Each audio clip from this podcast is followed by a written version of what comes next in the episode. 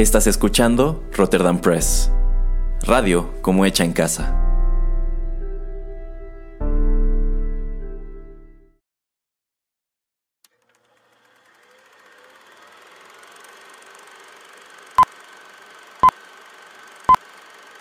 Rotterdam Press presenta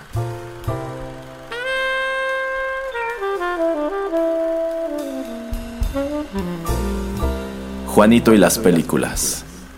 Un espacio reservado para el séptimo arte.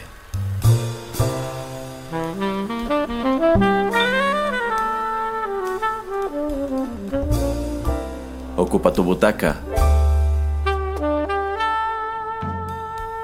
Comenzamos.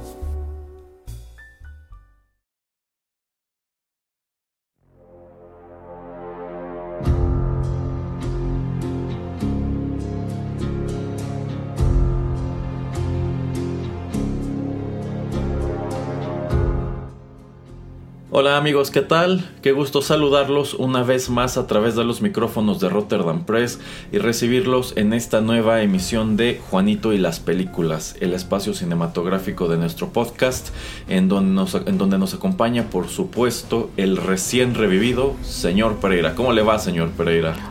Me siento rejuvenecido, muy bien, muy bien. Vale, vale, no sé si eso sea bueno o malo, también estoy seguro que quizá este programa de Juanito y las películas le trae malos recuerdos tomando en cuenta lo que sucedió hace un par de semanas, pero bueno, al menos estamos aquí sentados otra vez, listos para platicar de un título que la verdad a mí se me antojaba mucho comentar y estoy seguro que el señor Pereira igual. ¿De qué estaremos platicando hoy? Acerca de Batman The Long Halloween parte 1 y parte 2. Así es, esta es la más reciente cinta animada del hombre murciélago, es una adaptación directa de este serial prácticamente convertido en novela gráfica, The Long Halloween, el cual tiene la peculiaridad de que está dividido pues en, dos filmes. Esta es una historia muy larga, es, es, un material que toma un buen rato leer, entonces creo que pues está más que justificado que lo hayan dividido de este modo.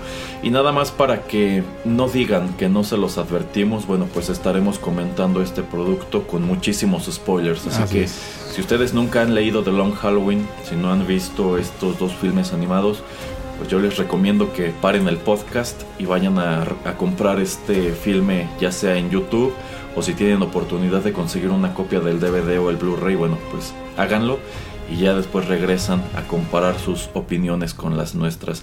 Así que señor Pereira, ¿está listo? Muy, muy listo. Muy bien, esto es Batman The Long Halloween.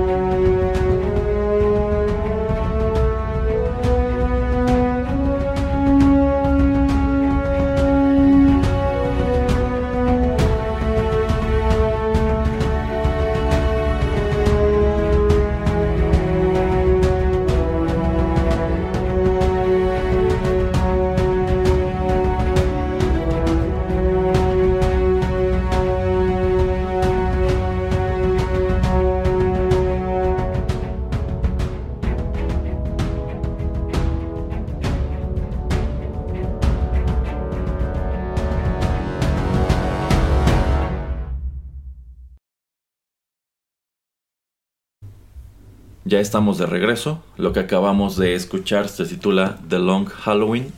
Esto es composición de Declan Gilgalon y esto se desprende, pues la verdad, no de esta película que estaremos comentando, en vista de que es algo muy reciente, pues claro que el material musical está súper restringido, entonces para no arriesgarnos vamos a escuchar algo de música que nos viene de otro producto que la verdad yo no conocía y estoy casi seguro que la gran mayoría de ustedes tampoco lo conoce, pero bueno, sucede que en el año 2015 eh, DC lanza al mercado una versión en audiolibro de The Long Halloween.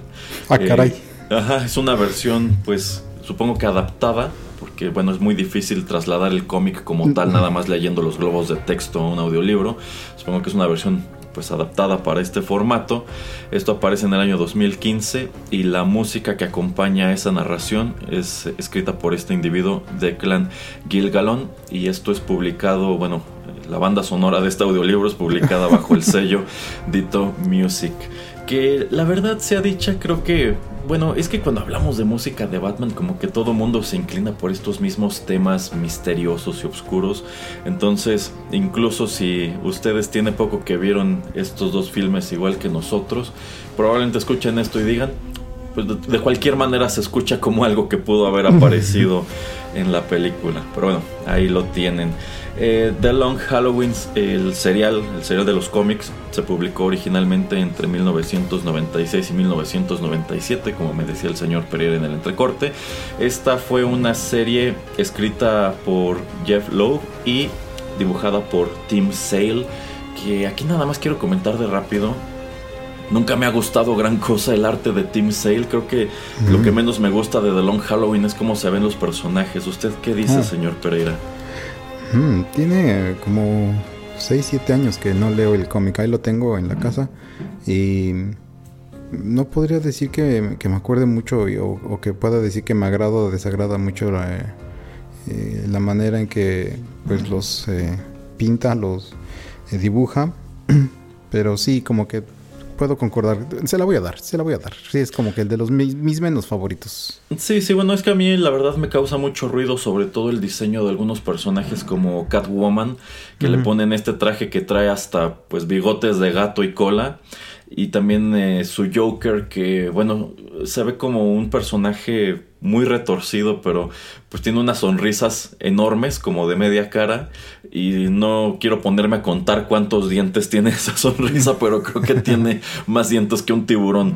Eh, a mí es algo que me causa algo de ruido el dibujo, pero bueno, dentro de este largo historial de estos arcos legendarios de las aventuras de Batman, bueno, uno de los esenciales es The Long Halloween. Insisto, si nunca lo han leído deberían leerlo y si les gusta, pues también deberían leer la continuación que es When in Rome, que esa ya es una historia que pues digamos que trata de darle más trasfondo a, Catwoman y también deberían leer Hush, que es una especie de secuela oh, espiritual a, esta historia. Eh, pero precisamente como a mí no me encanta el dibujo de este, de este serial de los cómics, pues sí me gusta el hecho de que hayan decidido despegarse totalmente de él para hacer esta adaptación animada que bueno, se estrena en, dos partes, en junio la primera parte, junio de, 2021 la primera parte, julio de, 2020, de 2021 la segunda, estas dos, eh, estas dos partes de la historia. Eh, aparecen con un mes de separación. Yo creo que eso estuvo bien porque la verdad cuando terminas de ver la primera parte te quedas muy clavado y dices, bueno, ya quiero ver qué sigue. Yo pensé que se esperarían hasta Navidad quizá. Y sobre todo tomando en cuenta de qué va esta historia, yo hubiera pensado, bueno, eh, esto estaría padre que la, bueno, la segunda parte pudieron haberla aventado ya fuera para Halloween o para Navidad, pero bueno, la espera por fortuna no fue tan larga. Y The Long Halloween yo considero es uno de los materiales más interesantes que podemos consultar de Batman porque mientras que hay muchas historias que son netamente aventuras, en donde tú ves a Batman pues pelear con delincuentes y perseguir al Joker o alguno, algún otro de sus grandes villanos, o podrías encontrar una gran épica como fue en su momento Nightfall en donde en una sola noche pelea con medio Arkham y al final tiene pues este enfrentamiento con el jefe final que es Bane. The Long Halloween es una historia larga y yo diría muy paciente, que en realidad toma la decisión, creo yo, muy prudente de abordar a Batman desde la perspectiva de detective. The Long Halloween se titula así porque este es un caso que arranca en Gotham a raíz de un asesinato que ocurre eh, en Halloween y esto pues abarca una investigación de prácticamente un año en vista de que estas víctimas continúan apareciendo y pues no logran determinar la identidad del asesino a quien comienza a, bueno al parecer es un asesino serial empiezan a referirlo como Holiday precisamente porque todas sus víctimas o todos sus ataques ocurren en distintas festividades a lo largo del año, como podría ser Halloween, como podría ser Thanksgiving, como podría ser Navidad, Año Nuevo, etcétera, etcétera. De allí que, bueno, esta historia abarque tantísimo tiempo. Y es prácticamente de eso mismo que va esta adaptación animada, que, bueno, igual si ustedes han leído esta historia y aún no ven la adaptación, bueno, si hay un número de cosas que cambian, yo diría para bien, yo diría pues sobre todo para, para nosotros que conocemos la historia, pues sorprendernos, ¿no? Porque a fin de cuentas ya sabemos dónde empieza, ya sabemos dónde termina, ya sabemos cuáles son las sorpresas. Aquí cambiaron algunas cosas precisamente para renovar esas sorpresas. El señor Pereira, ¿qué le parece la primera parte de The Long Halloween? Em, bueno, antes te quería hacer una pregunta. ¿Sabes más o menos como en, en, en qué época sucede esto? Me refiero a cuánto tiempo ha sido Batman Batman. Eh, no, la verdad no lo sé muy bien. Yo entiendo que pues ya debe tener mucho tiempo en esto porque a fin de cuentas ya encontramos a prácticamente todo el elenco de villanos. Aunque aquí cabe señalar que esta también es una historia de origen de Two-Face porque el personaje de Harvey Dent es muy importante en esta historia. Eh, pero pues ya encontramos a un Batman que ha lidiado antes con Catwoman, con Joker, con Scarecrow, con Poison Ivy, con el pingüino, etcétera, etcétera. Entonces yo quiero suponer que este es un Batman, pues no novato, pero tampoco veterano. Oiga, ¿y, usted cree en Harvey Dent? bueno, ahora que menciona eso de yo creo en Harvey Dent, algo que también es importante señalar es que en su momento Christopher Nolan toma muchos elementos de esta historia como influencia para hacer sus películas. De hecho, yo creo que grandes compañeros para esas películas de Nolan son precisamente este libro y también Hush.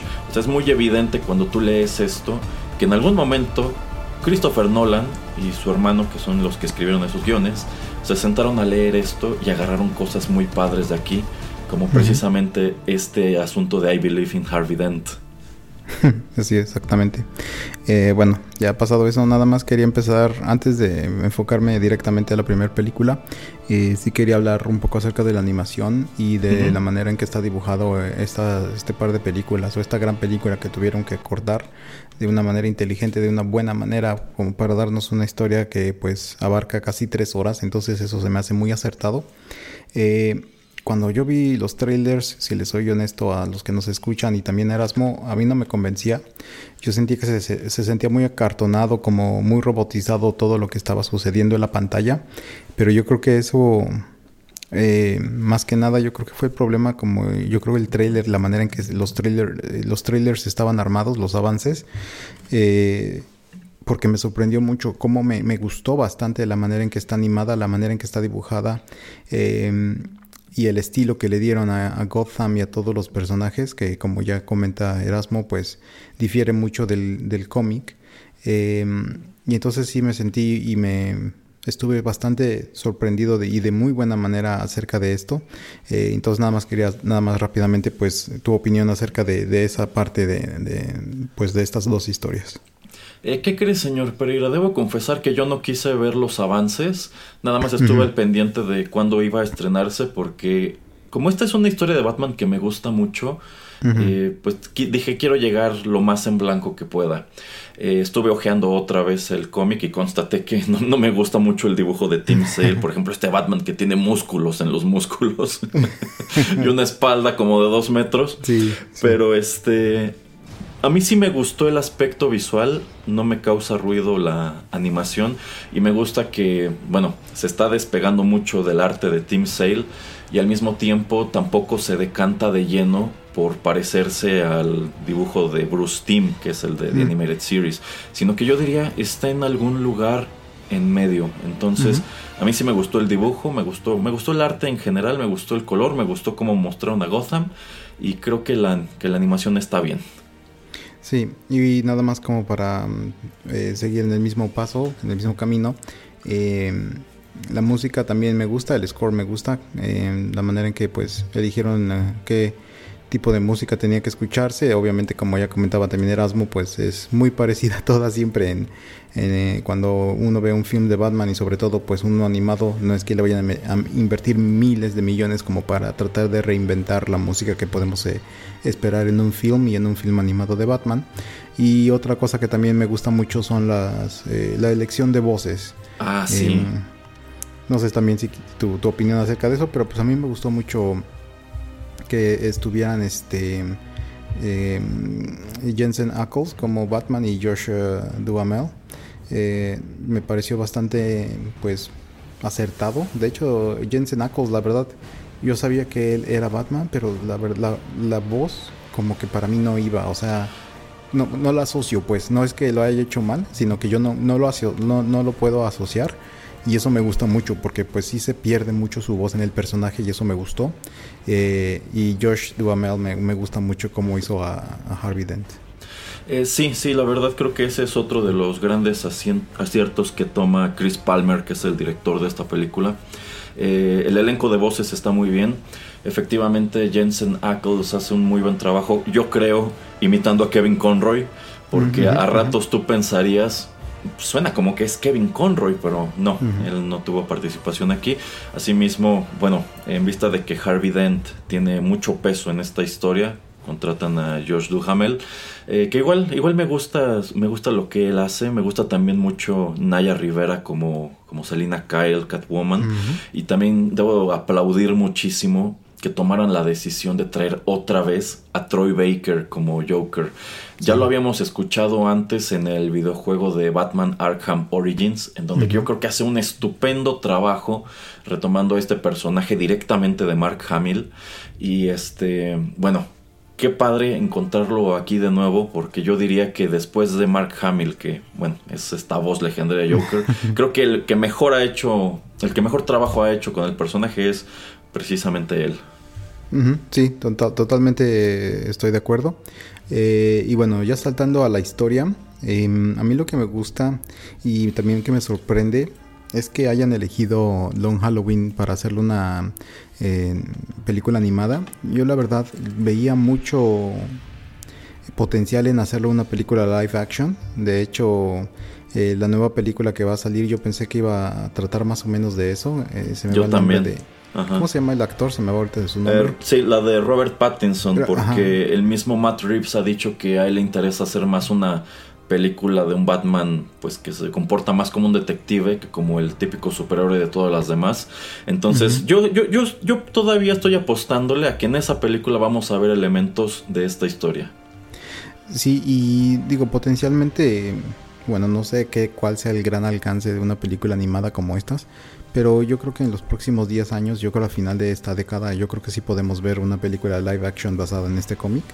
A mí me gustaría bastante ver otra reimaginación de, este mismo tema y digo también una parte 1 y 2 porque es algo como también ya comentaba Erasmo, es, algo que tiene que llevar un proceso, tiene que llevar un, tipo de, paso, o sea, no, no, no es algo apurado, no tiene muchísimas escenas de acción eh, me gusta mucho que pues el enfoque son en estas dos familias de la mafia, eh, la relación que ya tiene Batman con algunos de los personajes de los villanos y también con Catwoman. Eh, y también me agrada bastante pues esto, ¿no? O sea, como tenemos esta, esta triada, estos tres personajes que es Gordon Dent y Batman tratando pues de juntarse, coordinarse como para detener a los mafiosos de, de Ciudad Gótica. Eh, me gusta mucho que tenemos un set de villanos, de villanos en la primera parte y como que otro set de villanos en la segunda parte, eso también me agrada. Eh, y de un principio, desde el cómic y también en, eh, en, esta película, me gusta mucho cómo tenemos como ciertos eh, como cierta referencia, y la verdad no sé si el, escritor y el animador, el dibujante cuando hicieron el cómic, eh, tomaron referencia acerca de Silent of the Lambs, el Silencio de los Inocentes, porque eso de que tenga que ir a consultar bastante con Calendar Man me gusta bastante. Em, siento que es interesante la manera en que pues tiene como que Batman tratar de en verdad trabajar muy muy duro para ser detective y mi pregunta con Erasmo de que me sacara de la duda de qué tanto ya había sido Bruce Wayne Batman era más porque lo único que no me gusta mucho en la primera parte que sí me gustó en el cómic es como que le, le remarcan mucho, ay, es que esto es como trabajo de detective, ay, es que no eres tan detective, o sea, hay cosas que necesitas más investigación y como que se lo recalcan demasiado en la película, cuando yo sentí que en el cómic eh, Batman sí era más una persona que estaba investigando. Entonces eso se me hizo un poquito extraño. Yo sentía que mm, necesitaba más en la película ser Batman eh, un investigador. Pero bueno, eh, digamos que esa es de las pequeñitas partes que, me molestaron. Pero por lo demás me gusta eso, que tenemos una separación eh, de personajes entre las dos películas y que nos enfocamos en cómo detener a los mafiosos. Sí, algo que me gusta mucho de esta historia es precisamente aquello de que eh, pues encontramos una historia en donde más allá de estos supervillanos esenciales de el legendario de Batman, pues encontramos también a, criminales digamos más de a pie. Encontramos este conflicto entre estas dos familias italoamericanas eh, que yo siento que eso es trasladar a Batman pues a sus raíces, ¿no? Eh, yo coincido en cuanto a que el Batman que encontramos en esta versión animada se siente como un Batman un tanto más inexperto, quizá incluso más joven que el del cómic. Pero para mí eso es algo bueno porque pues digamos que es un Batman que no es un novato, o sea, esto en definitiva no es Year One, pero pues aún sigue aprendiendo, ¿no? Entonces supongo que si le causa ruido que esta es una historia o un caso que tiene que llevar más como un detective que estar golpeando malosos es porque hasta ese punto de su carrera pues en realidad eso es a lo que se dedicaba, ¿no? Entonces por primera vez se encuentra con esta situación en donde pues está persiguiendo a un asesino en serie que sabe cubrir muy bien sus huellas, que casi no deja evidencia y que incluso la evidencia que deja es totalmente deliberada. Entonces se las apaña para confundir a todo mundo, porque pues efectivamente también está padre que encuentras esta triada que son Gordon Dent y Batman. Como que los tres quieren salvar a Gotham, los tres están investigando esto, pero cada quien va por una, por una dirección distinta y cada quien tiene algo que hacer y tiene sus propios problemas. Entonces yo creo que eso es algo que enriquece mucho em, es esta, esta historia y algo que igual me encanta de, este arco es precisamente todo eso que tiene que ver con Calendar Man que evidentemente es una influencia que en su momento Jeff Loeb toma precisamente del personaje de Hannibal Lecter. Eh, la verdad, si somos honestos, es algo que no va a ninguna parte. Pero pues me parece interesante, ¿no? Cómo pues se encuentran con este asesino que opera de este modo atacando en festividades específicas y pues se les ocurre pedirle ayuda a un criminal que operaba del mismo modo que está encerrado en, Arkham, que es eh, Calendar Man. Aquí cabe señalar, Calendar Man era uno de estos villanos super patéticos de Batman como, como The Crazy Quilt y como Polka Dot Man, antes de que lo reimaginaran de este modo aquí. Y pues del mismo modo, está encerrado en, en, Arkham y probablemente si no estuviera allí, pues seguro que Batman creería que es él, ¿no? Porque es su modus operandi. Entonces deciden consultar porque están, deciden consultarlo porque están seguros de que él puede darle pistas de cómo detener a esta persona o incluso pues de quién se trata. Pero el personaje termina siendo muy pequeño, pero creo que es un gran rediseño empezando porque eh, pues Calendar Man tenía un aspecto antes. Aquí deciden presentarlo como un hombre un poco más refinado tipo Hannibal Lecter.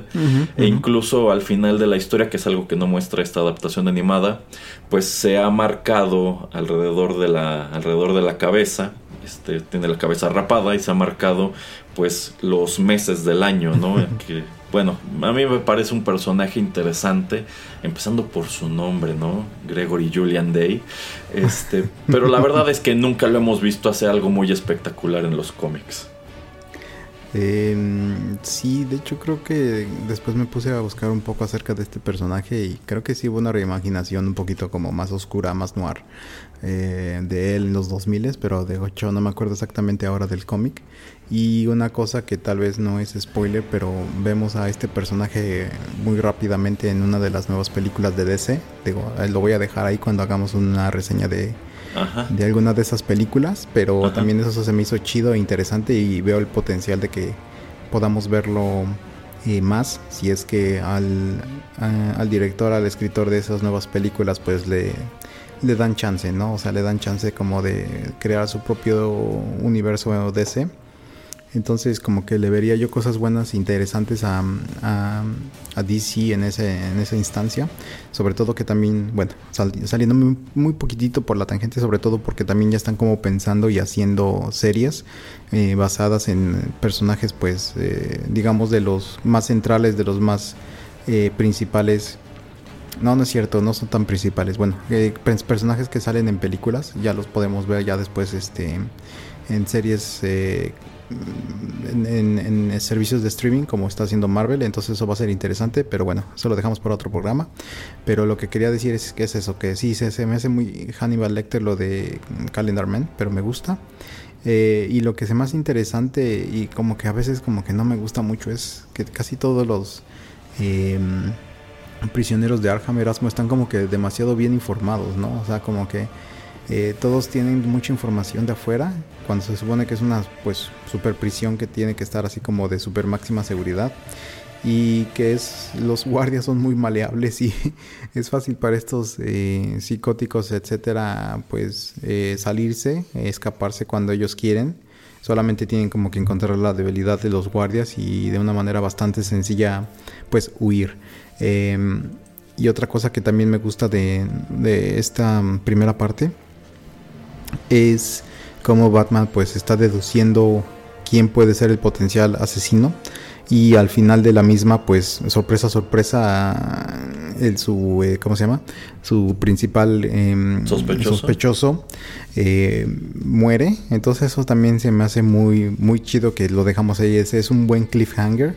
Eh, y bueno la historia te lleva también como tú con Batman, ah, pues yo soy tan inteligente con Batman y seguramente sí es esta persona. Entonces eso también me gustó. Yo creo que ese es un giro inesperado y que pues enriquece la, narrativa. Digo, si ustedes son unos puristas de la historia original, probablemente vieron eso y dijeron, no, ya, ya la echaron a perder. Y quizá, igual que yo, en ese punto les vino a la cabeza quién iba a ser Holiday al final de la historia, que por lo menos yo sí pude adivinarlo, no sé usted. Y me la solía, la verdad, pero no, no estaba yo así súper, súper seguro, pero cuando termina la primera parte yo dije, ah, como que creo más o menos por dónde va esto, pero digo, obviamente al final de la segunda parte cuando nos explican exactamente qué es lo que sucede y por qué suceden ciertas cosas, es como que, ah, ok, ya entendí por qué eh, el modus operandi de este personaje, ya entendí eh, por qué el arma de elección y etcétera, etcétera. Entonces eso también me gustó. Eh, lo que te quería preguntar, Erasmo, es qué pensaste acerca del, Joker en, la, en esta primera parte, porque a mí me gustó mucho también la manera en que él en su cabeza pues eh, la manera en que está pensando, está eh, visualizando lo que está sucediendo, como que se me hace muy interesante. Sí, bueno, lo primero que hay que señalar es que en realidad Joker no es el gran villano de esta historia. Batman pelea con un buen número de ellos a través de esta investigación. Aquí deciden ampliar un poquito la participación de, de Joker y de hecho bueno, pues sí lo podemos ver como una especie de antagonista secundario en esta primera parte. Me gusta mucho la manera en que lo desarrollan, me gusta que, pues llegado a cierto punto, incluso Batman sospecha probablemente es él el que está detrás de estos asesinatos y sencillamente es una de sus tantas peripecias, de sus tantas malas bromas, ¿no? Este, me gusta, pues que digamos que de cierto modo te lo presentan muy parecido a lo que tú viste en The, en Animated Series, sin que llegue a serlo del todo. Entonces, para mí, para mí está muy bien hecha esta primera parte, están muy bien balanceados los personajes, o sea, estás viendo qué sucede con todos ellos al mismo tiempo, no es como que estés 100% centrado en, en Batman. Y pues es precisamente toda esa mezcla de ingredientes lo que en su momento a mí me hizo desear que ojalá esto hubiera tenido un estreno más grande, porque estas producciones animadas que son tan buenas tienen que salir directo a video y no, no les dan el, la oportunidad de que debuten en cine. De entrada, pues yo creo que les generaría mucho más dinero y es que a pesar de que son películas animadas y que de pronto las quieren tratar hasta como si fueran productos infantiles, están muy bien hechos, están mucho mejor hechos que cualquier cosa que tenga Marvel en, la animación. y a veces están mejor que las mismas películas live action de, DC. Entonces yo no entiendo cuál es la necesidad de ellos, de todos estos productos, estarlos sacando directo a streaming, directo a, a video, directo a pay-per-view en lugar de pues tratarlos como algo todavía eh, más grande. Y bueno lo que todo lo que ocurre en esta primera parte claro que te deja clavadísimo y con muchas ganas de ver cómo van a terminar la historia sobre todo tomando en cuenta ese giro que dan al final. A usted qué le parece ya como tal esa conclusión de esta parte señor Pereira usted lo vio y dijo quiero más o lo vio y dijo ay nada más voy a terminar de verla porque tengo que terminar de verla no, sí, sí me dejó eh, queriendo más. La verdad, al principio sí pensé también que, Alberto era el, malo. Eh, me gusta mucho que nos enfocamos mucho en la familia Falconi y la manera, como te digo, de racionalizar eh, lo que dice el Joker de, bueno, es que este me está como que eh, quitando el foco de atención de, de, todo lo que está pasando, de, ti, Batman. Y yo quiero que tú, pues nada más me pongas atención a mí. Yo quiero ser el villano número uno. Yo quiero ser el villano número uno aquí de tu corazón y de la ciudad. Eh, entonces eso también me gusta como en su manera toda alocada, pues hasta está como en cierta manera celoso, así de no puede haber alguien tan alocado y causando tanto pues furor eh, que no sea yo. Entonces eso también como que me gustó, Y también que no fuera como dices un personaje o el villano principal, sino pues alguien secundario, pero que digo, está ahí y la manera en que lo, vemos y nos lo presentan es muy adecuado a su personaje, o sea, a lo que es este el guasón. Em, y sí, yo no podía esperar por la segunda parte, así es que qué bueno que no, no tuvimos que esperar muchísimo tiempo porque pues en una película live action ya nos hacen esperar dos, tres años qué bueno que esto fue así súper rápido. Sí, sí, si esto hubiera sido una película live action, nos hubiéramos tenido que esperar mínimo un año entero para ver la, la, segunda parte. Pero yo creo que así en versión animada funcionó perfecto. También por otros temas que quiero comentar en el siguiente bloque. ¿Tiene algo más que agregar sobre esta primera parte, señor Pereira? Eh, no, si la ven y no les super encanta, no se desanimen. De hecho, es una muy buena primera parte y, paga bien, o sea, paga con creces en, en, la segunda parte. Entonces, yo no desesperaría yo le daría una oportunidad y es una manera diferente de ver a Batman eh, de lo que estamos acostumbrados si nada más lo único que consumimos pues son caricaturas y las últimas películas de los últimos 20 años entonces es un buen producto que eh, yo no perdería en este instante pues eh, la esperanza de, de continuar viendo la conclusión de esta historia Correcto. Bueno, pues dicho todo eso, vamos a otra pausa musical y en el bloque siguiente estaremos comentando pues todo lo que tiene que ver con la segunda y última parte de esta cinta animada. Ya regresamos.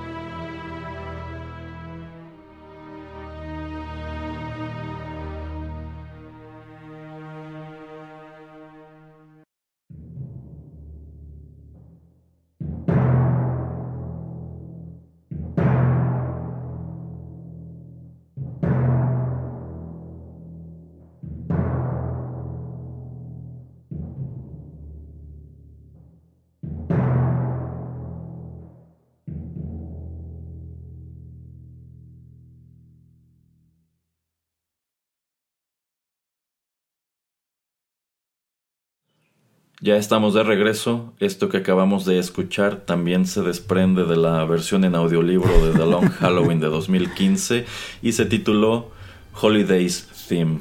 Y tomando en cuenta que, bueno, toda esta historia va de la persecución de este Holiday Killer, de este asesino de las festividades, bueno, claro que este es uno de los temas musicales más importantes de la historia. Y bueno, ya lo decíamos, un mes después de que DC hace que se nos antoje mucho la continuación de esta cinta, pues ya podemos terminar de, verla. Que por cierto, no sé si el señor Pereira haya tenido oportunidad de ver alguna copia física de esto o la vio en línea igual que yo. Eh, no, la tuve que ver en línea. Sí, sí, bueno, tomando en cuenta que no estoy yendo a tiendas ni nada de eso, este, igual en cuanto vi que estaba disponible en YouTube dije, matanga. Pero a mí me gustaría mucho tener en su momento las versiones físicas de, esta película. Eh, esta segunda parte, y bueno, yo creo que esto es algo que puedes deducir desde que tú ves el arte de la cubierta, pues decide efectivamente cambiar, mm, yo no diría de tono, pero decide cambiar considerablemente el elenco de villanos. Todavía tenemos todo este conflicto entre las familias de mafiosos italoamericanos, pero por ejemplo, sin la parte anterior vimos mucho a Joker. La verdad es que Joker casi no aparece aquí. Incluso me atrevo a decir que tiene una sola línea de diálogo. no sé cómo hayan hecho la producción de esta película. Si hicieron todo de corrido o hicieron dos pequeñas producciones para cada una. Pero yo me imagino que llegado cierto punto le dijeron a Troy Baker, sabes que tú ya vete a tu casa o nada más di este enunciado. y ya, esa es toda tu participación aquí. Pero en esta segunda parte nos enfocamos todavía más en el personaje de Harvey Dent, porque insisto, así como esta es una historia de detectives en donde Batman y Gordon están persiguiendo a Holiday, pues al mismo tiempo Harvey Dent está lidiando con un buen número de cosas en su, en su vida. Y yo creo que uno de los puntos más importantes, una de estas cosas que digamos lo está empujando a la locura, porque quieras que no, esta es una historia que te cuenta cómo es que Harvey Dent se vuelve loco, pues es su esposa, porque esta es una historia en donde Harvey Dent está casado y pues su esposa me parece un personaje muy interesante porque mientras que él digamos, es esta figura que en este, en este punto de la historia es una figura muy visible en Gotham. Es el, mientras que Batman es el Dark Knight, él es el White Knight, ¿no? Él parece representar pues una especie de, de futuro, una especie de gran cambio para esta ciudad porque es este, es este fiscal que se está atreviendo a ir tras los delincuentes y que sabe que pues esta es una ciudad en donde ese oficio es muy peligroso, pero no, no le importa. Pero al mismo tiempo tiene, y se va a escuchar horrible, tiene este gran lastre que es su esposa, porque él está casado con una mujer pues súper frágil, súper dependiente, que pues cada vez como que lo empieza a resentir más, porque mientras que ella quiere llevar una vida familiar ordinaria y quisiera que, bueno, en esta historia me parece que te, aclaran que ella no puede tener hijos, al parecer es estéril, pero como que quisiera adoptar un niño y bueno, pues digamos que estos, estas ideas, estos sueños que ella tiene no son para nada compatibles con la vida y el trabajo de Harvey, que nunca está porque tiene que ir a la corte, porque tiene que ir a buscar a Gordon, y mientras tanto, digamos que los dos, a su manera, cada uno se está volviendo loco, ¿no? cada uno está perdiendo el piso, están tratando de mantenerse juntos, pero al mismo tiempo a su alrededor están ocurriendo mil cosas que no se los permiten y a cada uno lo está pues arrastrando a su manera a un distinto tipo de locura, que a mí es algo que me encanta. Yo creo que de entre todas las historias de Batman, creo que esta precisamente por esos detalles es una de las que mejor te desmenuza a Harvey Dent y lo va llevando poco a poco hasta el punto en donde ocurre este incidente que termina por convertirlo ya de lleno en en Two-Face. Encontramos también a otros villanos que igual nos vienen de esta historia como son Poison Ivy, Scarecrow. Eh, no me acuerdo si el Mad Hatter está en la historia original, yo me inclino a pensar que sí, pero bueno, eh, aquí los encontramos dibujados muy distinto a lo que vemos en, el cómic. ¿Qué le parecen todos estos villanos de la segunda parte, señor Pereira? Em, sí, eh, nada más para completar lo que comentas acerca de Harvey Dent. Eh, sí, es como la historia de origen, ¿no? De dos caras. Entonces eso me gusta mucho que el par de películas eh, pues nos explican exactamente por qué derivamos en un personaje como él. Eh, me gusta la manera en que en esta ocasión él se convierte en dos caras. No es lo mismo que hemos visto en otras películas como las que son de Christopher Nolan. Eso me gusta que es algo distinto. Eh, y hablando acerca de los personajes, como ya dice Erasmo, pues empezamos a ver y sobre todo a personajes como por ejemplo a Poison Ivy y a Scarecrow pero me gusta mucho que creo que es la hija de Falconi que le dice, bueno, eh, es que estás seguro, o sea, ¿por qué tienes que traer y contratar a este tipo de personajes todos locos y, con superpoderes? Eh, y bueno, Falconi le dice, bueno, es que la situación, Batman, Dent y este Holiday como que me arrastraron, me llevaron al límite de tener que pues buscar una nueva manera, otra manera diferente de tratar de lidiar con este problema, ¿no? Entonces, como que el tener también, y también lo dicen en alguna parte, creo que en esta segunda eh, película, de que el tener personajes como Batman eh, hacen que, alguien dice que antes de que existiera Batman no había tanto eh, personaje loco maniático o supervillano, y que cuando él aparece, creo que es Joker el que le dice, que cuando él aparece que pues empieza a aparecer este tipo como de, personajes, eso también se me hace como que muy interesante, como que necesitamos algo como para equilibrar la balanza y creo que es algo como que no hemos explorado suficiente en, este, eh, con este personaje de, Batman, de pues qué tanto bien es el que está él trayendo a, Gotham City cuando en, la, en el otro lado de la balanza pues empieza a haber también personajes que tratan como de superarlo, pero pues a su vez no es que le, le aventemos eh, como, como los denomina Erasmo en el primer segmento em, villanos de pie, eh, sino pues gente ya con otro tipo de habilidades. Entonces eso también como que se me hizo interesante y es una razón, un razonamiento eh, una excusa, si lo quieren ver una excusa eh, válida, para traer a estos personajes eh, pues a escena, para ponerlos en contra Batman y bueno, también con Catwoman, que eso también me gustó, que Catwoman se, se termina convirtiendo como en el ángel de la guardia, ¿no? De, de Batman que creo que también tenemos que dedicarle un poquito de tiempo a hablar de Catwoman porque pues sí también se centra mucho en, en lo que es ella también pasa a ser como digamos una tercera historia de toda esta eh, gran trama. Eh, también no, no, no, me esperaba, de hecho, no, me acuerdo si estaba en el cómic, porque tiene, te digo bastante tiempo que leí el cómic, pero no me acordaba o no sabía que iban a irse por, por ese tipo de historia con ella. Entonces también como que, ah, es muy interesante que te expliquen por qué es que está Catwoman tan relacionada con todo este asunto de las familias eh, italoamericanas y con Holiday. Eh, y entonces por eso, y también por esto de sentirse como empujado al límite Falconi acerca de estos asesinatos y de tener a muchas presiones por todos lados, es que se me hace interesante y válido el tener a los supervillanos. Eh, sí, bueno, algo que se ha explorado en distintas historias de origen de Batman, en distintos arcos de los cómics más recientes, es que Batman trajo consigo este esta sensación de escalation. Batman hizo más grandes algunos de los problemas que enfrentaba Gotham, porque en algunas historias de origen, pues Batman, bueno, en todas eh, Bruce Wayne se convierte en Batman a raíz del asesinato de sus padres cuando era niño. Pero en muchas de estas historias, cuando él comienza a trabajar, por ejemplo, en Year One, pues en realidad él está, él se convierte en Batman para lidiar precisamente con estas familias de mafiosos que pues lo único que pueden hacer es mandarle thugs con armas y pues con cadenas y palos y cosas así. Entonces digamos que está peleando con pues con villanos de a pie. Y es precisamente la desesperación que es algo que vemos por ejemplo en la película de The Dark Knight es la desesperación de estos mafiosos por lidiar con esta amenaza lo cual los lleva a traer a su vez a Gotham a otro tipo de villanos que puedan hacerle frente a Batman. Y me gusta que tanto en esa película como en esta otra animada es algo que termina por salírseles de las manos.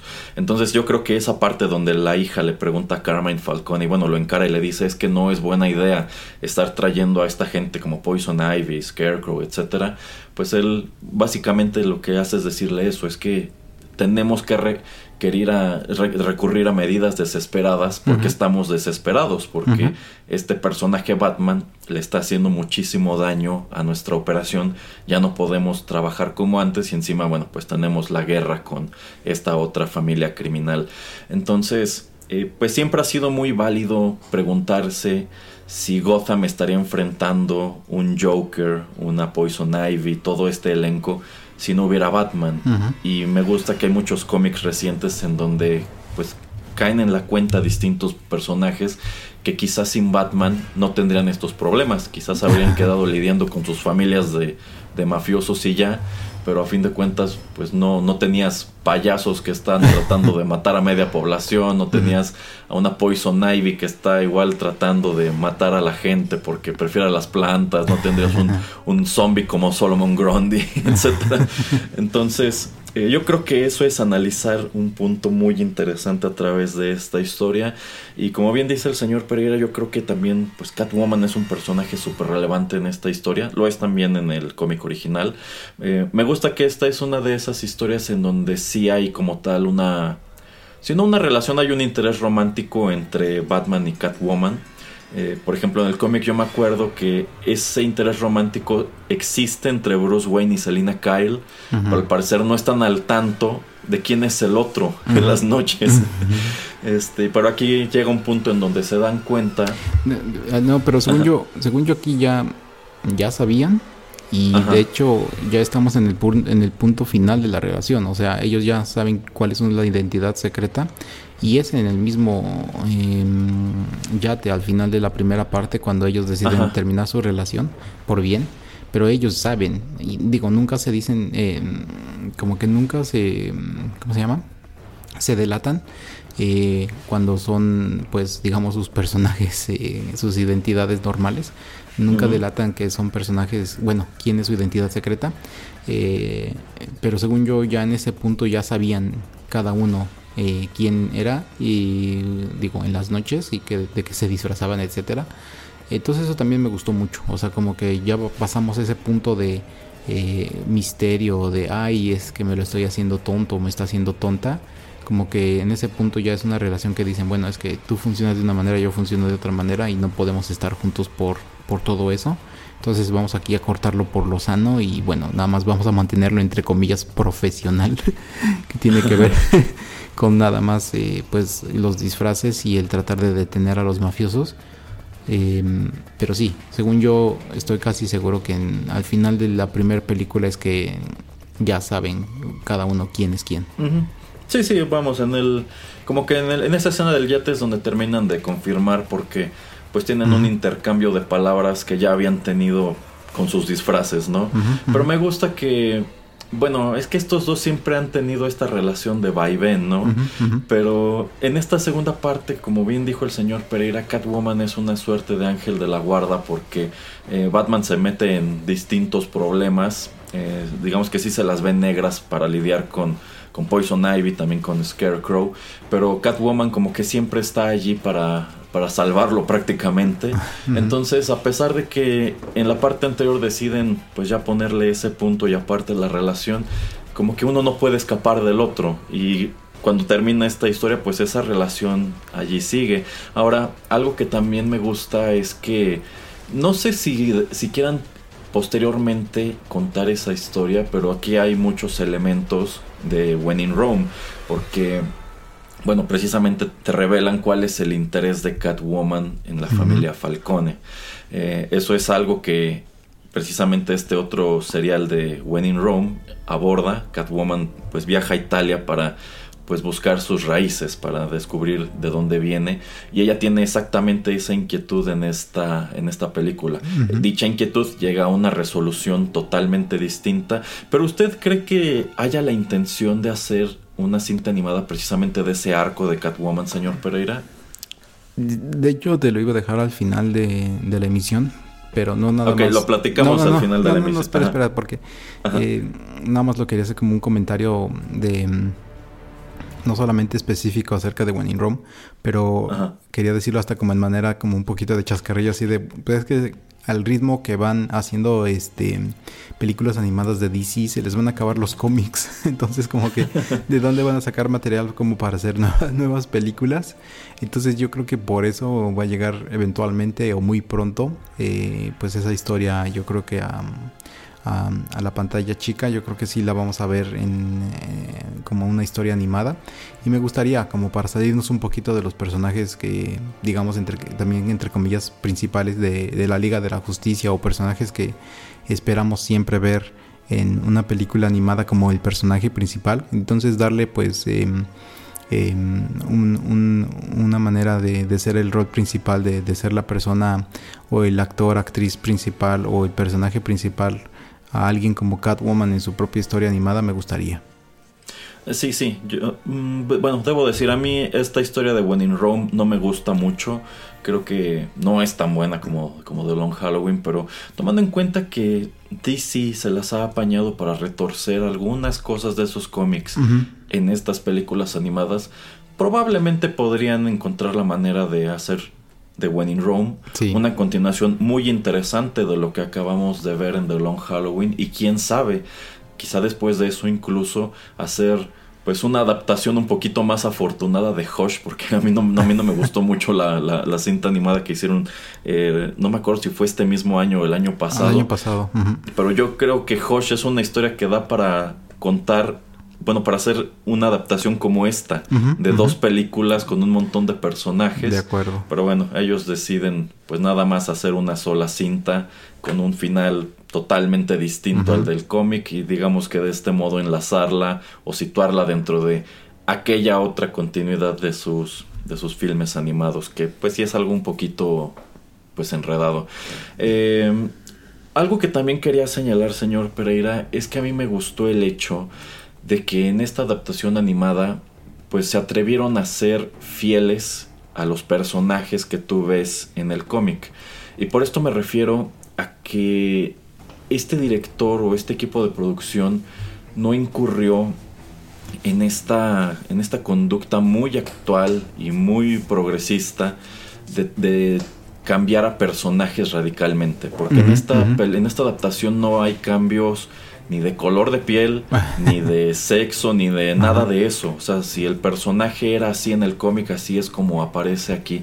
O sea, en cualquier momento pudieron haber dicho, bueno, ahora que el comisionado Gordon es interpretado por un actor afroamericano en las nuevas películas, bueno, que también lo sea aquí, pero deciden dejarlo, pues como lo hemos visto, o sea, como prácticamente como lo vimos en en The Animated Series o incluso en esta otra serie animada de, Harley Quinn. Asimismo, siento que pues no tuvieron inconveniente en mostrar pues a una Poison Ivy, quiera usted que no muy sexualizada como es originalmente también en, en, The Long Halloween. Entonces, a mí eso me gustó mucho, que digamos, esta no es una adaptación contaminada por la corrección política, que creo que es algo ya muy raro de encontrar hoy día. Eh, ¿Algún otro comentario que tenga, señor Pereira, sobre lo que ocurre en esta segunda parte? Eh, no, yo creo que para ir cerrando un poco con mis comentarios acerca de, la segunda parte y de, toda estas, de toda esta historia en general, eh, se me hace una historia muy interesante.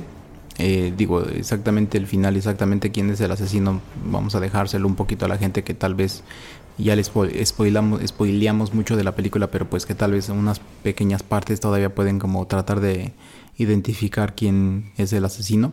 Em, me parece interesante, como ya decía, eso de que tienen que ir bastantes veces a Arkham a consultar con varios de los villanos. Eh, me parece muy chistoso que en un momento se escapan muchos o casi todos los villanos de Arkham, pero menos este el Calendar, Man, que se pone a llorar por eso, pobre cuate.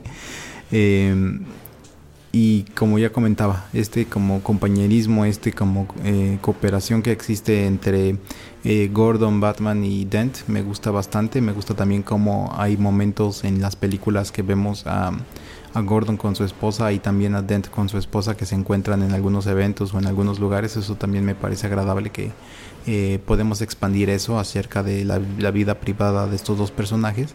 Y también me gusta cómo existe este tipo de cooperación o este tipo de pues relación que tiene Batman con Catwoman de Bruce Wayne con, con Selina Kyle. Entonces se me hace una historia muy interesante y que le dedicamos mucho tiempo a, por lo menos a la familia Falcone no solamente a pues al personaje principal sino también a sus hijos y algunos de los Maroni también, que es la otra familia italiana, italoamericana, eso también me gusta, pero pues que nos enfocamos no solamente en Batman como pues el punto referencial de toda la historia, sino que le dedicamos tiempo y agradezco que hayan sido dos películas porque dedicamos tiempo a muchos otros personajes que en verdad necesitaban ese tiempo para pues ser bien desarrollados. Eh, esta historia, pues, sobre todo en la segunda parte, toma la decisión de mostrar a, Thomas Wayne como un personaje pues un, tanto cuestionable. Este es un trend muy reciente en distintas eh, historias relacionadas con Batman, porque bueno, nuestra historia típica nos presenta a Thomas y Martha Wayne como pues como buenas personas a quienes les ocurrió algo que no merecían porque ellos estaban tratando de ayudar a, la ciudad, ¿no? Pero bueno, aquí encontramos el hecho de que Bruce asoma a que su papá tenía alguna especie de, nexo precisamente con la familia Falcone y en su momento él incluso increpa a Alfred, ¿no? Porque se empieza a cuestionar pues quién era su padre realmente, ¿no? Y qué tan válida es esta cruzada que él está llevando a cabo para salvar a la ciudad del crimen. ¿A usted qué le parecen esas historias en donde tratan de pintar a Thomas Wayne como una figura cuestionable, señor Pereira? Es que si lo vemos como de una manera muy realista, yo creo que em, es un punto interesante y es un punto válido el que hacen todos los que escriben esas historias, ¿no?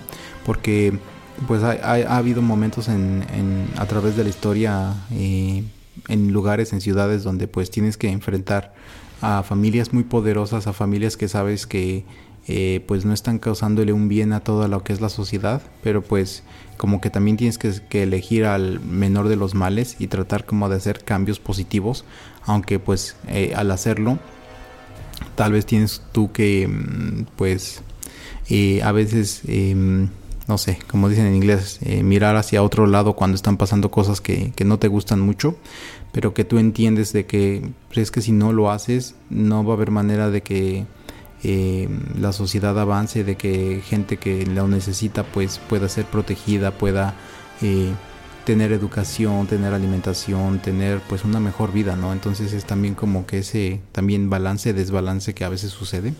Eh, entonces se me hace como muy válido y como te digo, o sea, eso también pasa mucho en, en muchos países, ¿no? Sobre todo con esto de la corrupción entre también políticos y criminales pues de alto calibre em, que pues es, es, muy interesante que, que lo, lo, hayan trasladado ahora recientemente a, a páginas de cómics y es que es eso, ¿no? O sea, como que es un reflejo, todo lo que es un cómic es un reflejo de lo que está pasando en, en la sociedad en, en, la actualidad cuando es, es, escrito, la historia es desarrollada, es creada.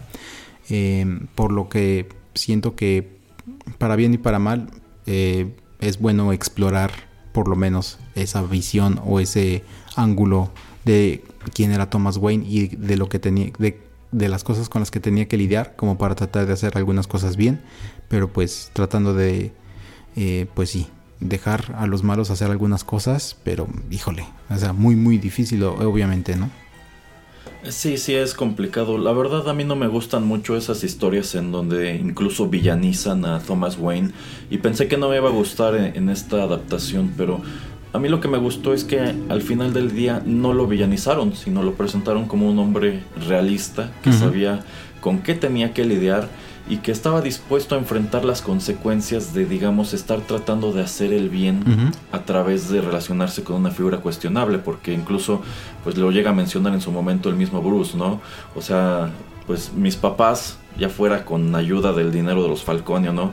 Hicieron hospitales, hicieron mil cosas, y pues digamos que te lo presentan como que era una, pues como era una, era una persona humana, y era una persona que estaba preparada para enfrentar las consecuencias de lo que, de lo que estaba haciendo. Entonces, por mí estuvo bien. Eh, señor Pereira, ¿usted diría que esta es una de las mejores adaptaciones animadas que se han hecho de un material de Batman? Sí, sí, a mí me gusta bastante, a mí me gusta mm, hacer las comparaciones, a mí me gusta que eh, se mantienen mucho, eh, pues honestamente muy cercano al material de origen eh, obviamente a la gente que le, ha, que le ha gustado el cómic o que lo conoce, pues hay que tratar de aventarle una o dos sorpresas. Eso también siempre es bienvenido. No, no quiero que eh, página por página me presenten lo mismo que estaba en el cómic porque pues quieras o no... Eh, hasta cierto punto eso se vuelve aburrido después de dos, tres películas que estás viendo y pues si ya leíste el cómic como que pues te quita la emoción de ver algo en la pantalla aunque sea animado. Eh, la adaptación me parece muy acertada, muy chida y como ya comentábamos, pues eh, Christopher Nolan sí toma bastantes eh, elementos de este cómic en especial como para sus tres películas de, Batman. Exacto, sí, yo también diría que esto es de lo, esto es de la mejor animación que ha hecho DC a partir de los cómics de Batman. yo creo que en su momento The Killing Joke debió tener debió ser algo así. A mí me gusta que esta historia no comete ese tipo de errores de querer elaborar cosas nuevas sobre el material original, cuando el material original es tan emblemático. Entonces, tomando en cuenta lo que fue la adaptación de Hush, lo que fue la adaptación de The Long Halloween, lo que fue del otro lado toda esta adaptación de la muerte de Superman, el reino de los Supermanes, el regreso de Superman, esto está muchísimo mejor hecho y lo aplaudo. Ojalá este mismo equipo, si deciden continuar con When in Rome o en su defecto con alguna otra historia de, de Batman, de estas clásicas, pues ojalá sean ellos y ojalá nos presenten un producto de esta, de esta calidad. Así que en este momento para DC con este producto se llevan no una sino dos estrellitas en la frente porque en realidad son dos películas. Y bueno, es así que estamos llegando al final de esta reseña y emisión dedicada a comentar precisamente eh, The Long Halloween. De nuevo, si no la han visto, bueno, aquí en México la manera más fácil de conseguirlas es a través de, YouTube. Allí pueden comprarlas sin ningún problema. Eh, creo que es un material muy interesante. De nuevo, igual si no conocen la versión del cómic, bueno, pues yo estoy seguro que en este momento eh, Smash debe haber sacado una nueva edición precisamente a propósito de que es un título que iba a cobrar de nuevo de nuevo relevancia así que igual recomendadísimo. Muchas gracias al señor Pereira por haber venido a comentar esta película conmigo. Muchas gracias a todos por habernos escuchado en, en esta emisión. Eh, señor Pereira recuérdele a nuestros escuchas dónde pueden contactarnos y escucharnos eh, sí, claro. Eh, nos pueden dejar mensajes ahí en Facebook, también en Instagram. Nos pueden escuchar y dejar comentarios en soundcloud.com. Ahí nos encuentran como Rotterdam Press. Y en cualquier aplicación de sus teléfonos Android o Apple que sean de podcast, ahí nos encuentran también como Rotterdam Press. Y si no, en Spotify y TuneIn Radio también ahí estamos. Correctísimo. De nuevo muchas gracias por la sintonía. El señor Pereira y yo los estamos esperando en los nuevos contenidos de Rotterdam Press. Hasta la próxima.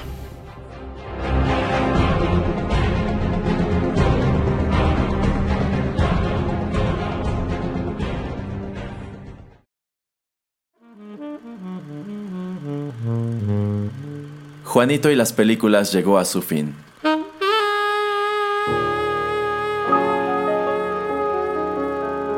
Pero no te vayas todavía, que hay permanencia voluntaria.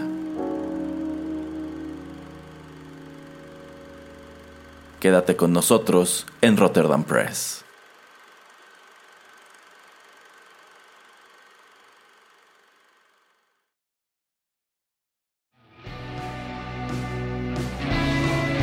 Estás escuchando Rotterdam Press.